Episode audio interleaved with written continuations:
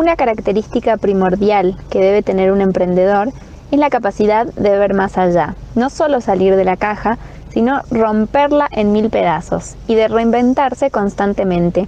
La creatividad nos puede llevar a hacer cosas que solo nosotros mismos podemos lograr. ¿Consideras que esto es así?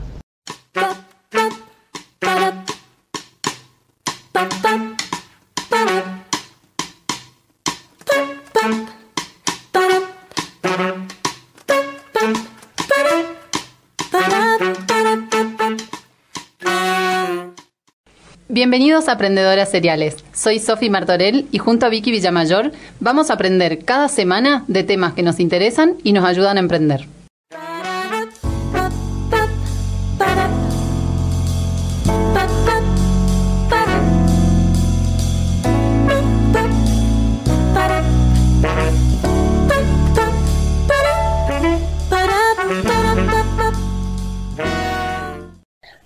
Estamos hoy con Federico Filip. Él se define como inspirador y hacedor y ayuda a las personas a que generen ideas y transformen en valor. Algo que nos llamó la atención mucho cuando leíamos eh, acerca de Fede es que él dice que pensar fuera de la caja no alcanza, sino que hay que romper la caja. ¿Cómo estás, Fede? Bienvenido a este espacio.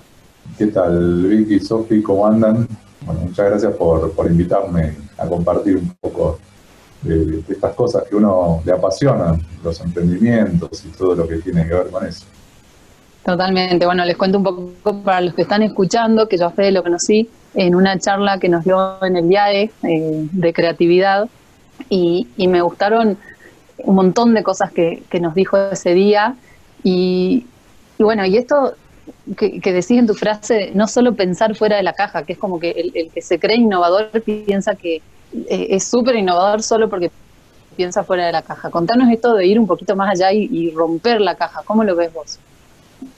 Sí, eh, a ver, un poco por, casos personales o situaciones personales o, que he conocido a otras personas que, les ha pasado esto de, ir con esa frase medio cliché de eh, pensar fuera de la caja. Y uno dice, bueno, fenómeno, dale, pensamos fuera de la caja. Pero vos pensás fuera de la caja y te encontrás muchas veces que estás solo. Y, hoy estamos en una era en que solo es muy complicado hacer cualquier cosa.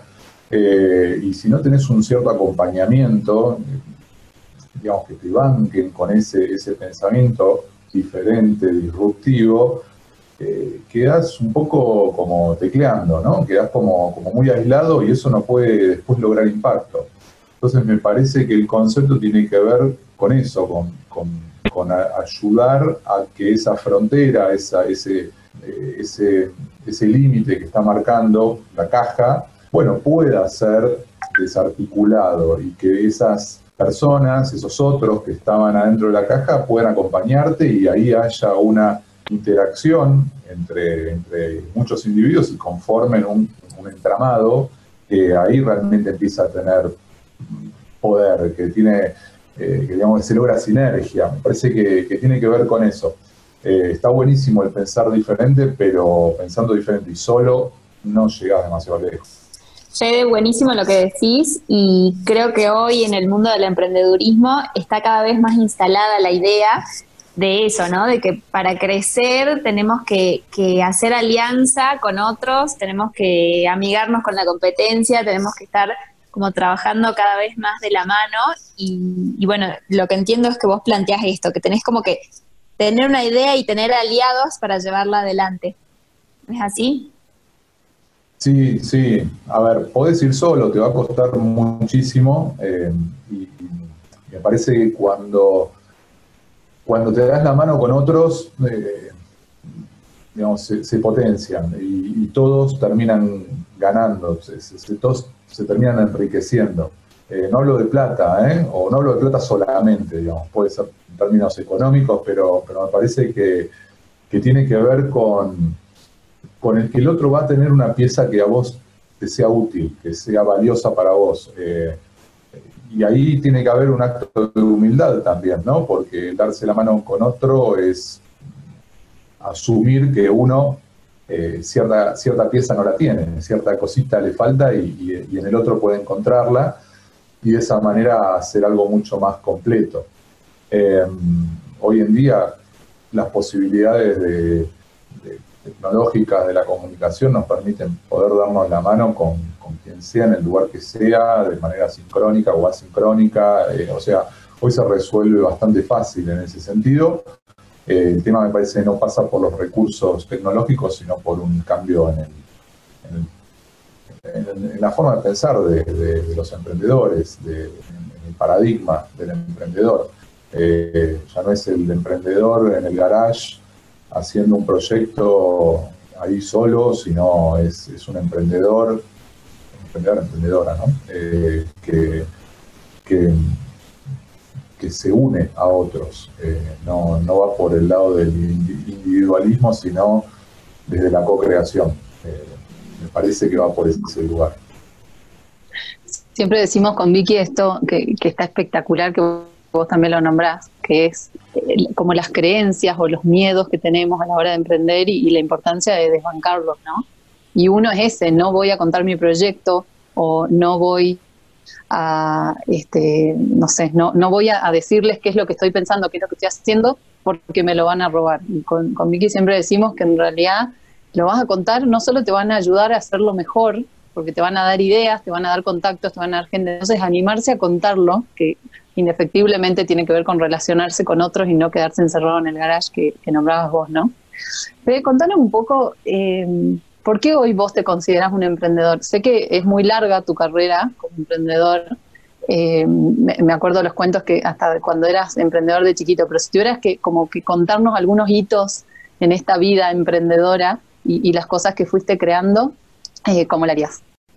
Sí, a ver, uno, uno en algún momento se reconoce emprendedor y no sabes muy bien cuándo arrancó todo eso o por qué. Yo tengo algunos recuerdos de algunos emprendimientos cuando era muy chiquitito y, digo, bueno, había algo ahí, había un espíritu, había una, un, cierto goce en lo que yo digo, en transformar una idea en un resultado. Eh, para mí un emprendedor es eso, es alguien que se calza una idea al hombro y se lanza una aventura que es tratar de concretarla. Después, si le sale bien o mal, ya por ahí no depende tanto de uno, depende de muchas otras cosas, además de, la, voluntad o la capacidad de gestionar de, uno. Eh, pero digamos, como emprendimientos, eh, como, hitos de, esos emprendimientos, a ver, creo que hay, hay uno que me que fue el que más me marcó, que, que, sale de una idea, digamos, casi de casualidad. Eh, fue hace unos cuantos años ya y yo me juntaba habitualmente con, con amigos, hacíamos unas cenas, hacíamos alguna organizábamos alguna juntada en la casa de alguno, entonces siempre dividíamos tareas. Y eh, en esas tareas es como que siempre había como categorías más clásicas. Entonces, las categorías eran, uno ponía la casa, otro se encargaba de llevar la comida, otro se encargaba de llevar el postre, otro se encargaba de llevar la bebida, y cada uno se tenía que hacer responsable de eso. Y un día, eh, en una de estas reuniones, a mí me toca encargarme del postre, y como trato en general siempre de esto, ¿no? De romper la caja, de hacer alguna, alguna algo distinto y salir un poco del eje. Y bueno, voy a llevar de postre algo por ahí distinto a lo habitual, distinto al, helado, a la torta o a las cosas masitas o algunas cosas que por ahí habitualmente uno lleva de postre, una reunión. Entonces me fui a un supermercado y, me paré frente a la góndola de los dulces de leche y compré un frasco dulce de leche de cada uno de los que había. O sea, había muchas marcas distintas, bueno, compré una de cada, de cada marca. Fueron 14 frascos distintos. Y me fui a la casa de mi amigo con 14 frascos de dulce de leche de todas marcas diferentes. Y bueno, ahí mis, amigos mucho no entendían cuál era el postre, o sea, pensaban que era una joda. Eh, y digo, no, vamos a hacer de postre una cata a ciegas de dulces de leche. Entonces, ¿en qué consistió eso? Bueno, comimos y cuando terminamos de, comer, eh, de cenar, yo me fui a la cocina de mi amigo, agarré cada uno de los, de los frascos, los numeré y puse una cucharada de cada frasco en un plato distinto y llevé platos con números, con una cuchara de dulce de leche cada uno, a la mesa. Entonces nadie sabía cuál era eh, a, cuál, a qué marca correspondía cada uno. Y la idea fue jugar un poco, ver qué pasaba, probar esos dulces de leche y ver si realmente encontramos diferencias entre sí. Y fue muy loco lo que pasó, porque primero que nos divertimos bastante, pero además cada uno después eligió cuál era el favorito y después develamos a qué marca correspondía cada número. Y nadie eligió como su favorito el que habitualmente compraba en su casa o que prejuiciosamente decía que era el más rico o el mejor de todos. Eso quedó en algún lado de mi cabeza, esta experiencia. Eh, y unos años después, en un viaje que hice, en, a Nueva York, eh, un viaje medio, medio fugaz, muy rápido, de muy, muy poquito tiempo, pero paseando en un momento por, por Manhattan me, encuentro con un local temático de los M&M, un local de dos pisos con todas las cosas chiquimbolos que se pueden ocurrir de, de, M&M, estas pastillitas parecidas a, nuestros Rockets. Eh, y eso fue muchos años después de la cena con mis amigos. Eh, de hecho, yo ya vivía en otro lugar, eh, a esos amigos no los veía tan seguido porque yo me había mudado, vivía en otra ciudad. Pero digamos que fueron dos, dos experiencias que, estuvieron en la cabeza y en un momento surgió eso que se llama sinapsis, que es cuando dos ideas, dos experiencias, dos conocimientos o dos cosas que vos viviste, de repente se juntan y dan por resultado algo nuevo. Y ahí aparece la idea de, decir, bueno, pero si un local puede haber un local temático de pastillitas de M&M, ¿por qué no puede haber un local temático de dulces de leche? Pensando en eso que, había surgido tanto efecto con, mis amigos. Eh, y se me ocurrió eso y al otro día decidí alquilar un local para, abrir el primer local temático de dulces de leche que hubo en, el mundo, porque no, había otro. Eh, bueno, eso fue en Tandil en el año 2013. Eh, tuvimos más o menos dos meses hasta armarlo. La idea fue que haya dulces de leche de todo el país. Eh, bueno, me acuerdo cuando hablé con, la gente de Salta, de, Campo Quijano, que les explicaba que quería su dulce de leche. Me dicen, pero vos no conseguís dulce de leche en Tandil, ¿me estás llamando a mí? no, no, bueno, les expliqué la idea, les gustó. Después, cuando fui a dar una charla en el año 2015, eh, nos juntamos, me llevaron a la fábrica, ahí al campo, así que estuvimos paseando. Eh, pero, digamos, ahí la idea fue abrir un local, una especie de homenaje a un producto tan querido por todos nosotros como el dulce de leche, y que pobre tipo pasaba como desapercibido, como que no tenía ningún tipo de, protagonismo en un supermercado, en la góndola del, supermercado grande, del chino, del supermercado de barrio. Ahí, pobre, nadie le ni cinco de bolilla y, y nosotros dijimos, bueno, vamos a hacer un local que sea bien, bien, bien orientado a, a, ese, a ese producto como protagonista. Dulces de leche, hay dulces de leche digamos, clásicos de muchas marcas distintas. Eh, nosotros hace ya un tiempo hicimos la marca nuestra, fue mutando el local. De hecho, hoy el local no está más. O sea, con esto del, bichito este, decidimos cerrar el local por lo menos por un tiempo y concentrarnos en, en todo lo que es online y desarrollar la marca nuestra. Y dulce de leche está dulce de leche clásico, dulce de leche con chocolate, dulce de leche con, con coco, dulce de leche con ron. Después hay, hay, cosas rarísimas hechas con dulce de leche, que uno ni sabía que existía, dulce de leche con naranja, con menta, con vodka, con whisky. Eh, uno realmente cuando me metí en esto me empecé a sorprender de la cantidad de, de productos que había, de dulces de leche, dulces de leches especiales, dulces de leches hechos con con leche de cabra, con leche de oveja, con, leche de soja para veganos. Eh, y después, bueno, tablitas de dulce de leche, licores de dulce de leche, mucho merchandising que tiene que ver con vacas y con, el producto de, dulce de leche. Realmente, bueno, se llama el mundo del dulce de leche, ¿no? El, emprendimiento. Eh, y yo siempre digo, ¿no? Los emprendimientos a veces dicen que se saben cuándo arrancan y no cuándo terminan. Y yo digo que no, no sabes ni cuándo arrancan, porque este emprendimiento nació un día con una cena con amigos y yo ni sabía que en un momento eso iba a ser un local, después una empresa y que iba a ser copiado. O sea, hoy hay otros emprendimientos que nos han copiado, eh, no solamente en Argentina, sino también en Europa.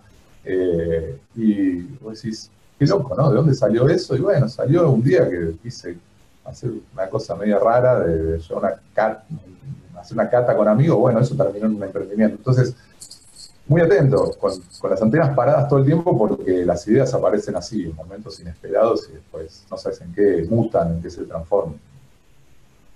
Fede, me encantó escuchar tu historia y, me pongo a pensar cómo, vos poniéndote a pensar en cómo poder hacer algo distinto, cómo innovar, generaste una experiencia quizás con menos recursos porque capaz que comprar, no sé, un postre era algo más caro.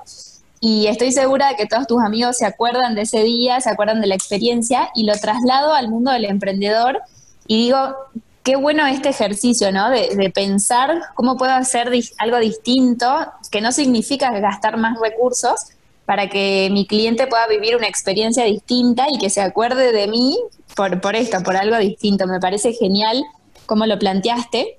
Y vi que tenés un máster en innovación. ¿Qué es para vos la innovación? Bueno, para mí la innovación es simplemente transformar una idea novedosa, innovación habla de, algo nuevo, eh, pero transformarla en valor. O sea, tiene que ser valiosa para el otro. El otro tiene que lograr, eh, tiene que usarla o te la tiene que comprar o, la, tiene, la tiene que adoptar. No es solamente hacer algo distinto, porque si no, uno ahí es muy creativo, muy original, eh, disruptivo y está todo bien, pero si eso no tiene valor para otro, no pasa de eso. Es más hablar de un invento, no de una innovación. Eh, digamos, el concepto de, innovación es eso, de que tiene que ser algo nuevo, novedoso, distinto, a veces mejor, a veces peor, pero diferente, pero que tiene que haber del otro lado del mostrador eh, un otro que valore eso, que le ponga el pulgar para arriba, que, lo, que, lo, que lo apruebe. Y aprobarlo quiere decir eso, que lo empiece a usar, que lo empiece a comprar, que lo recomiende, o lo que sea, pero que no sea solamente, ah, qué lindo, qué, distinto y chau. Eh, me encanta, Fede, y me gustaría que compartas eh, un, concepto que a mí, que soy eh, una emprendedora de alguna manera desenfocada, como creo que son la mayoría, por lo menos en una, por un largo, por una larga etapa de la vida emprendedora, eh, me acuerdo el año pasado en el DIAE, donde todo el mundo te decía, tenés que hacer foco, tenés que hacer foco, tenés que hacer foco y tener un solo proyecto y una sola idea y ponerle todas las fuerzas a esa. Eh, tu, charla vino así, como una especie de consuelo al contarnos que vos tenías otra visión con respecto a tener un solo proyecto en tu vida. Me encantaría que la compartas, pero estoy segura que mucha gente que nos está escuchando eh, le pasa exactamente eso, tener la frustración de no poder hacer foco en una sola cosa. Sí, a ver, eh, es un arma de doble filo, me parece que, a veces funciona bien eso, pero hay que tener mucho cuidado, eh, porque también puede, puede hacerte que estés todo el tiempo saltando, digamos, de, rama en rama y, no, y no terminar de profundizar en, nada, lo cual podés bancártelo y te puede gustar o podés sufrirlo, eso ya depende de cada uno. Yo soy un tipo muy, muy proactivo, muy curioso, eh, muy, muy de probar las, ideas cuando se me ocurren, tratar de, tirarlas a ver qué pasa, porque me, gusta eso, me gusta ver qué pasa. Eh, a veces cuando salen mal y no, no tienen ningún rebote, no pasa nada. El tema es que a veces salen bien y se me empiezan a convertir en ya algo más que una idea, sino en un proyecto. Eh, entonces ahí uno se empieza a marear, son como, como, muchos trompitos que uno tiene que mantenerlos girando todo el tiempo eh, arriba de una mesa y estar atendiéndolos y controlándolos. Y como decía antes, a veces eso está buenísimo porque tenés muchas, eh, muchas cositas de, distintos, distintos palos y eso está bueno, pero también a veces te, te, rompe un poco el bocho, ¿no? O sea, te deja un poco, eh, un poco eh, estresado de, atender cosas porque cada una tiene sus particularidades, cada una tiene sus, sus, características. Yo, por ejemplo, a ver, soy docente en la FACU, en varias materias. Eh, soy emprendedor con esto del dulce de leche. creé un ciclo de charlas parecido a TED, pero de viajes. Bueno, soy consultor, trabajo dando capacitaciones a, empresas, eh, a emprendedores. Eh, entonces, ¿cómo decís? Uy, alguien dice, ah, es el pibe del dulce de leche, el otro me conoce porque, ah, es el flaco de, la ingeniería del rebusque y de las capacitaciones, otro es, ah, el profe de... Y vos decís, ¿quién soy? ¿Cómo, cómo me agendan? ¿No? O sea, ¿qué, ve el otro? Y, claro, para el otro por ahí es más fácil separar esas cosas, pero en definitiva está todo adentro de, una misma cabeza y a veces está bueno también como entender que eso después hay que manejarlo. Entonces, saber hasta dónde uno puede seguir agregando eh, fichitas eh, y hasta dónde a, es, a uno le hace bien y dónde empieza a convertirse eso en un problema. Eh, yo estoy tratando todavía de, definirlo, ¿no? lo tengo del todo definido, pero como se me siguen ocurriendo cosas y, me gusta, me divierte el, probarlas, bueno, está dentro de, quién soy y hay que aceptarlo y, convivir con eso. Eh, pero, pero sí, yo siempre aliento a, hacer muchas cosas.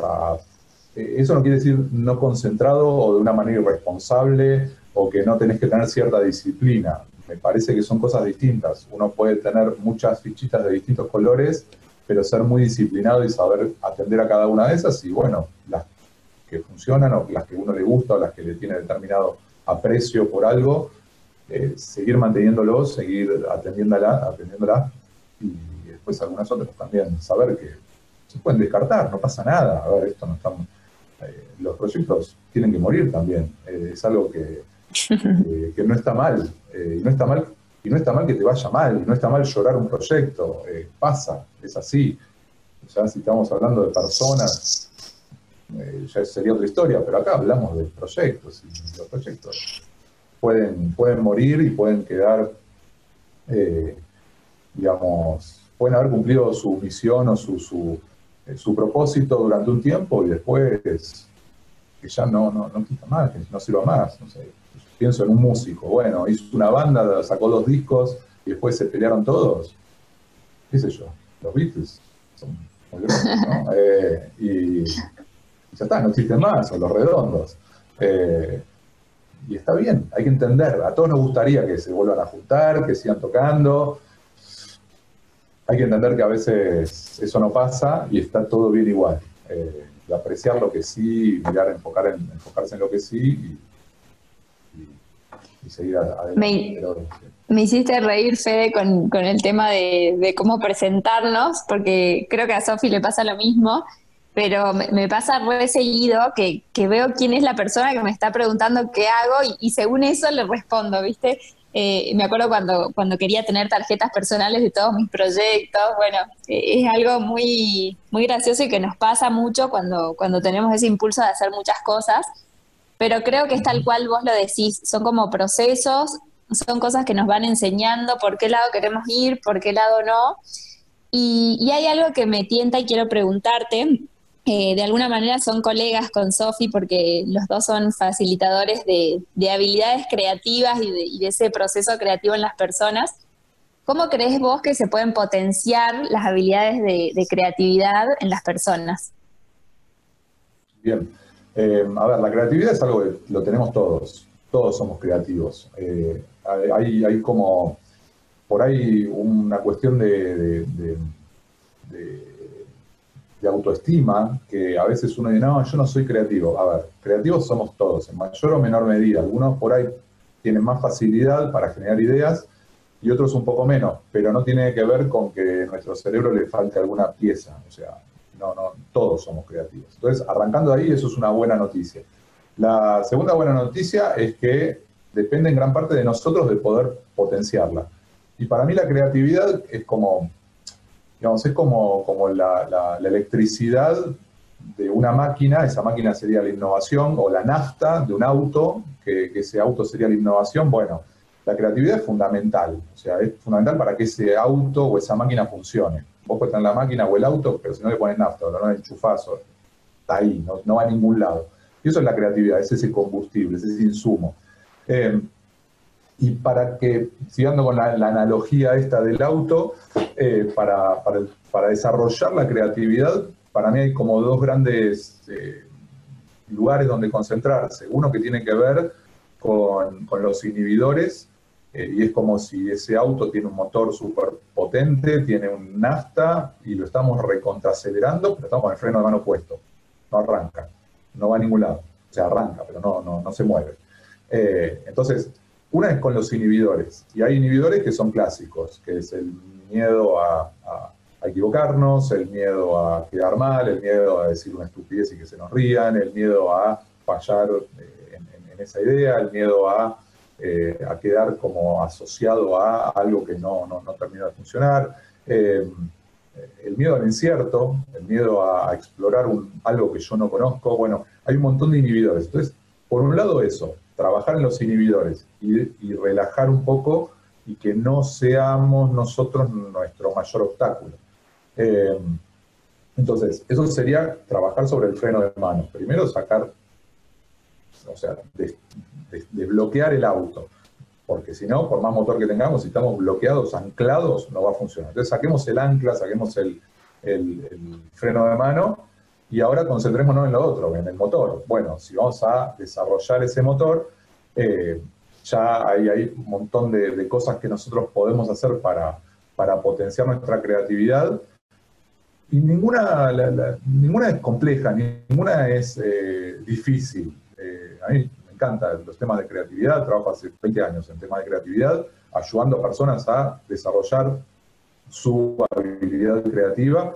Eh, y acá no hay magia, eh, es como, como eh, lo, que hay que hacer es, digamos, tratar de ejercitar ese pensar distinto, tratar de agregar muchas más experiencias y cuanto más divergentes mejor a nuestra cabeza para que puedan generarse esas combinaciones de sinapsis, como lo que hablaba antes del dulce de leche. Bueno, eso, ¿por qué sucedió? Porque había dos cosas que no tenían nada que ver entre sí y un día se juntaron. Bueno, cuanto más interdisciplinarios seamos, cuanto más, eh, más experiencias diferentes tengamos, más potencial de, de ser creativos vamos a tener. Después las ideas aparecen en algún momento y eso a veces no, lo podemos controlar. No es que decimos, ah, listo, ahora voy a buscar la gran idea de mi vida. No pasa así.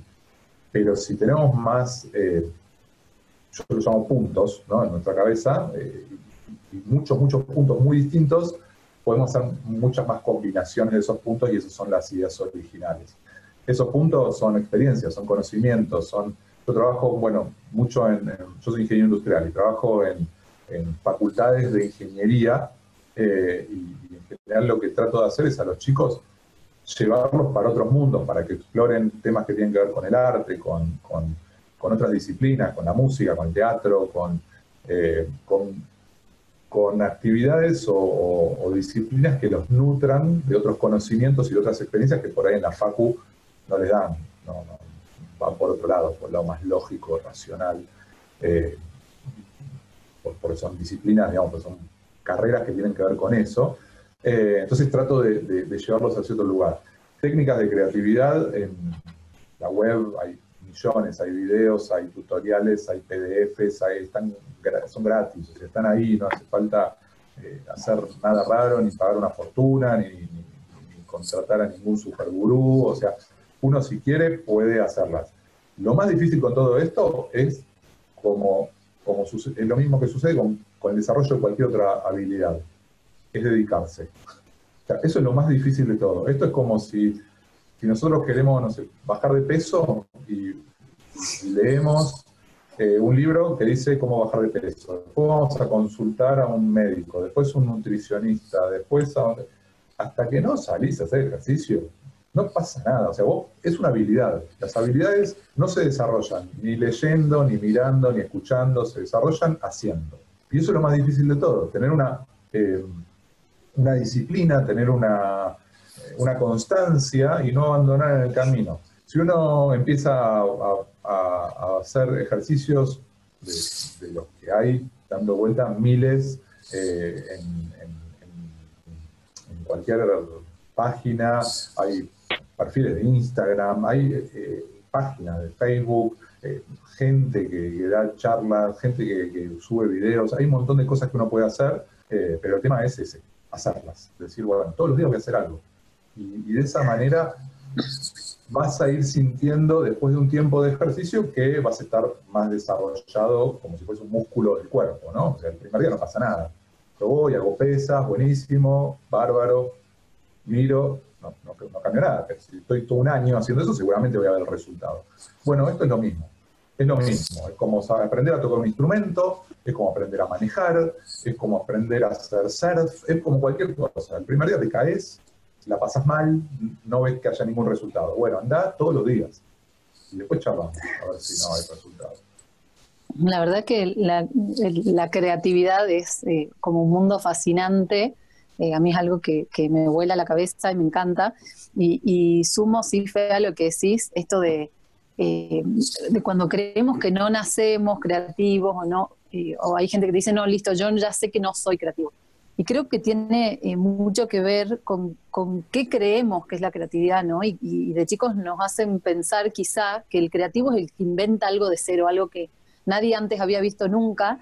Y yo siempre digo que, que al revés, o sea, que lo que hace un buen creativo es conocer, eh, combinar, perdón, cosas que ya conoce. Entonces se, alinea totalmente con esto que estás diciendo vos, de mientras más conozcas, más material vas a tener en esa mochila o en esa caja eh, para combinar. Entonces de repente vas a combinar cosas de distintas industrias, de distintas épocas, de distintos eh, colores, de distintas formas y, de distintos intereses y terminás armando de, esa amalgama, digamos, de dos cosas que quizá en el mundo lógico no tienen absolutamente nada que ver, pueden ser eh, disparador de una idea de algo que, sí, que sí funcione. Bueno, estamos en una, en una época, por, por lo que estamos viviendo a nivel global, en donde todos estamos como necesitando ser creativos eh, y me gustaría eh, que, bueno, que, a modo de inspiración para aquellos, eh, para aquellos que, no, que nos escuchan y que de alguna manera también están buscando reinventarse, nos cuentes algunos casos que te hayan tocado, ya sea leyendo o estudiando o alguna, en alguna consultoría, que te haya pasado que se reinventaron muy exitosamente ¿Y por qué crees que, o sea, cuál es el proceso que hicieron? por ejemplo, en, la semana pasada habíamos hablado de identidad con eh, con otro invitado, y decíamos, una de las formas es volver a tu, a tu centro, a tu identidad, y a partir de ahí volver a crear algo que no necesariamente esté, de nuevo, en la misma industria o en, la misma temática. Eh, ¿Tenés algún caso para, para, contarnos así a modo de anécdota de, alguien que logró hacer ese proceso? Eh, sí, sí, a ver, coincido con vos, con, lo que decías, o las ideas no salen de la nada, salen de cosas que uno captó y, es una, una, eh, digamos, una nueva combinación, pero de cosas que ya sabe, de cosas que ya hizo, de cosas que vio en otro lugar. Eh, como, como digamos, casos de, de, reinventarse, sí, he trabajado con pymes eh, no en esta época, eh, puntualmente el, caso es de hace ya unos años, de empresas que, puntualmente, una, pyme que se dedicaba a hacer eh, instalaciones grandes, grandes, industriales, y, de repente, bueno, era para una, para una industria muy específica, que era la industria de la fundición, y, y este aquí que, bueno, empezaron los chinos a hacerles hacerles, eh, digamos, competencia con productos de esos que fabricaba esta empresa, eh, mucho más baratos, entonces le, fue quitando todo el mercado. Y esta empresa como que ya no tenía forma de competir contra eso, le, estaban haciendo una competencia de precio que era imposible de, sostener y empezaron a pensar, y empezamos a pensar juntos, trabajar juntos para, para tirar hacia otro lado. Y lo que hicimos ahí fue algo que hago habitualmente y que siempre recomiendo, seas un emprendedor o una super empresa gigante, pero siempre es eh, mirar en las disponibilidades, o sea, mirar en qué hay, ¿no? O sea, qué tenés y eso que tenés seguramente va a servir para hacer otra cosa, ¿está bien? ejemplos, en, la casa, bueno, en mi casa tengo un montón de ejemplos de cosas hechas con algo que no fue concebido para eso, ¿qué una puerta que se transforma en mesa, típico, ¿no? O un pallet que se transforma en, macetero, ¿no? O sea, hay, un montón de cosas. Entonces, cuando vos empezás a ver eso y ves que concentras en, las, en la disponibilidad, decís, bueno, para, hay un montón de cosas que sí tenemos. Bueno, ¿para qué lo podemos aprovechar? Y esta empresa, puntualmente, lo que tenía era un gran galpón, muy, muy grande, tenía gente muy especializada en determinados oficios y en determinadas eh, tareas, muy capacitada en esas, esas tareas, eh, tenía ciertos contactos de proveedores y de, digamos, una red ya armada de muchos años de trayectoria, tenía una marca, tenía una, una trayectoria importante, entonces lo que se planteó es mirar bueno, ¿qué otras industrias pueden necesitar algo que nosotros le podemos proveer, podemos fabricar y podemos proveer? Y que esas industrias estén, digamos, en vías de desarrollo, en crecimiento.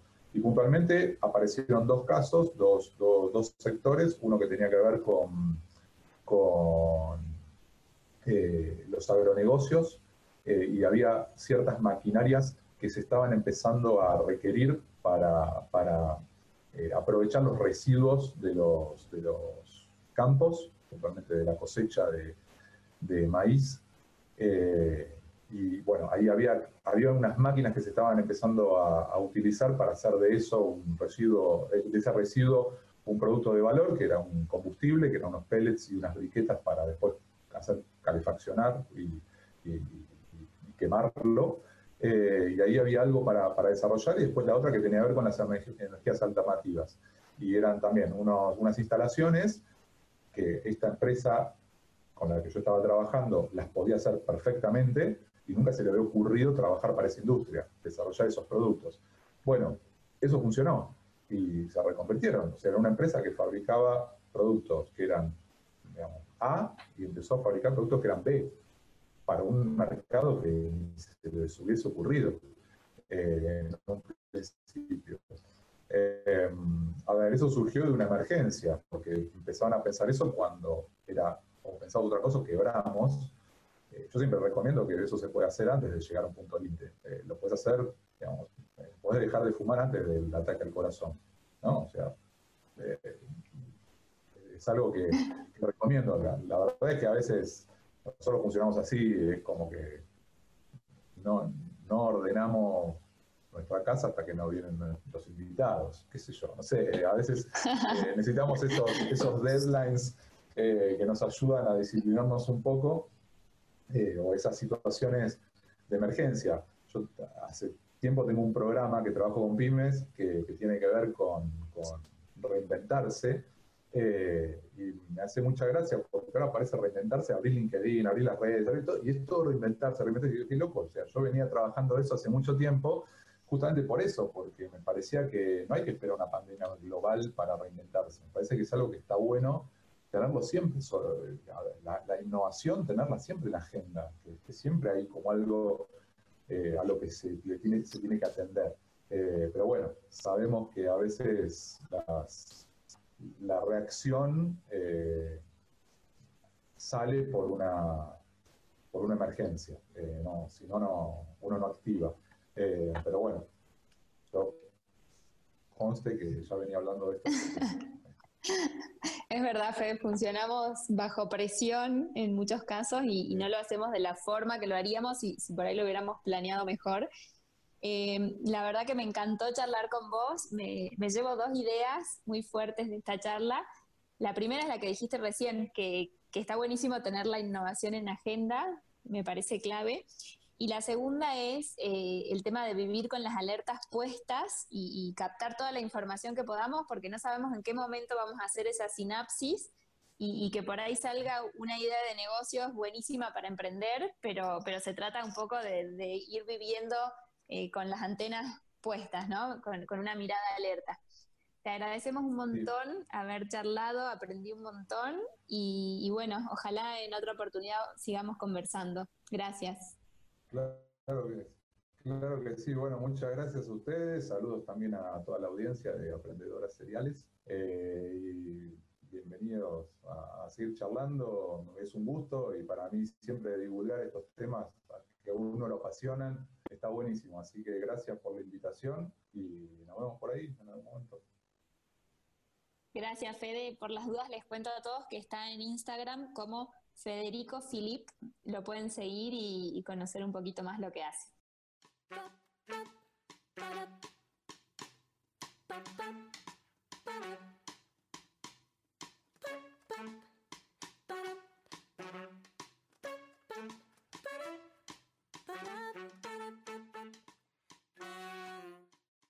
Así termina un capítulo más de Aprendedoras Seriales.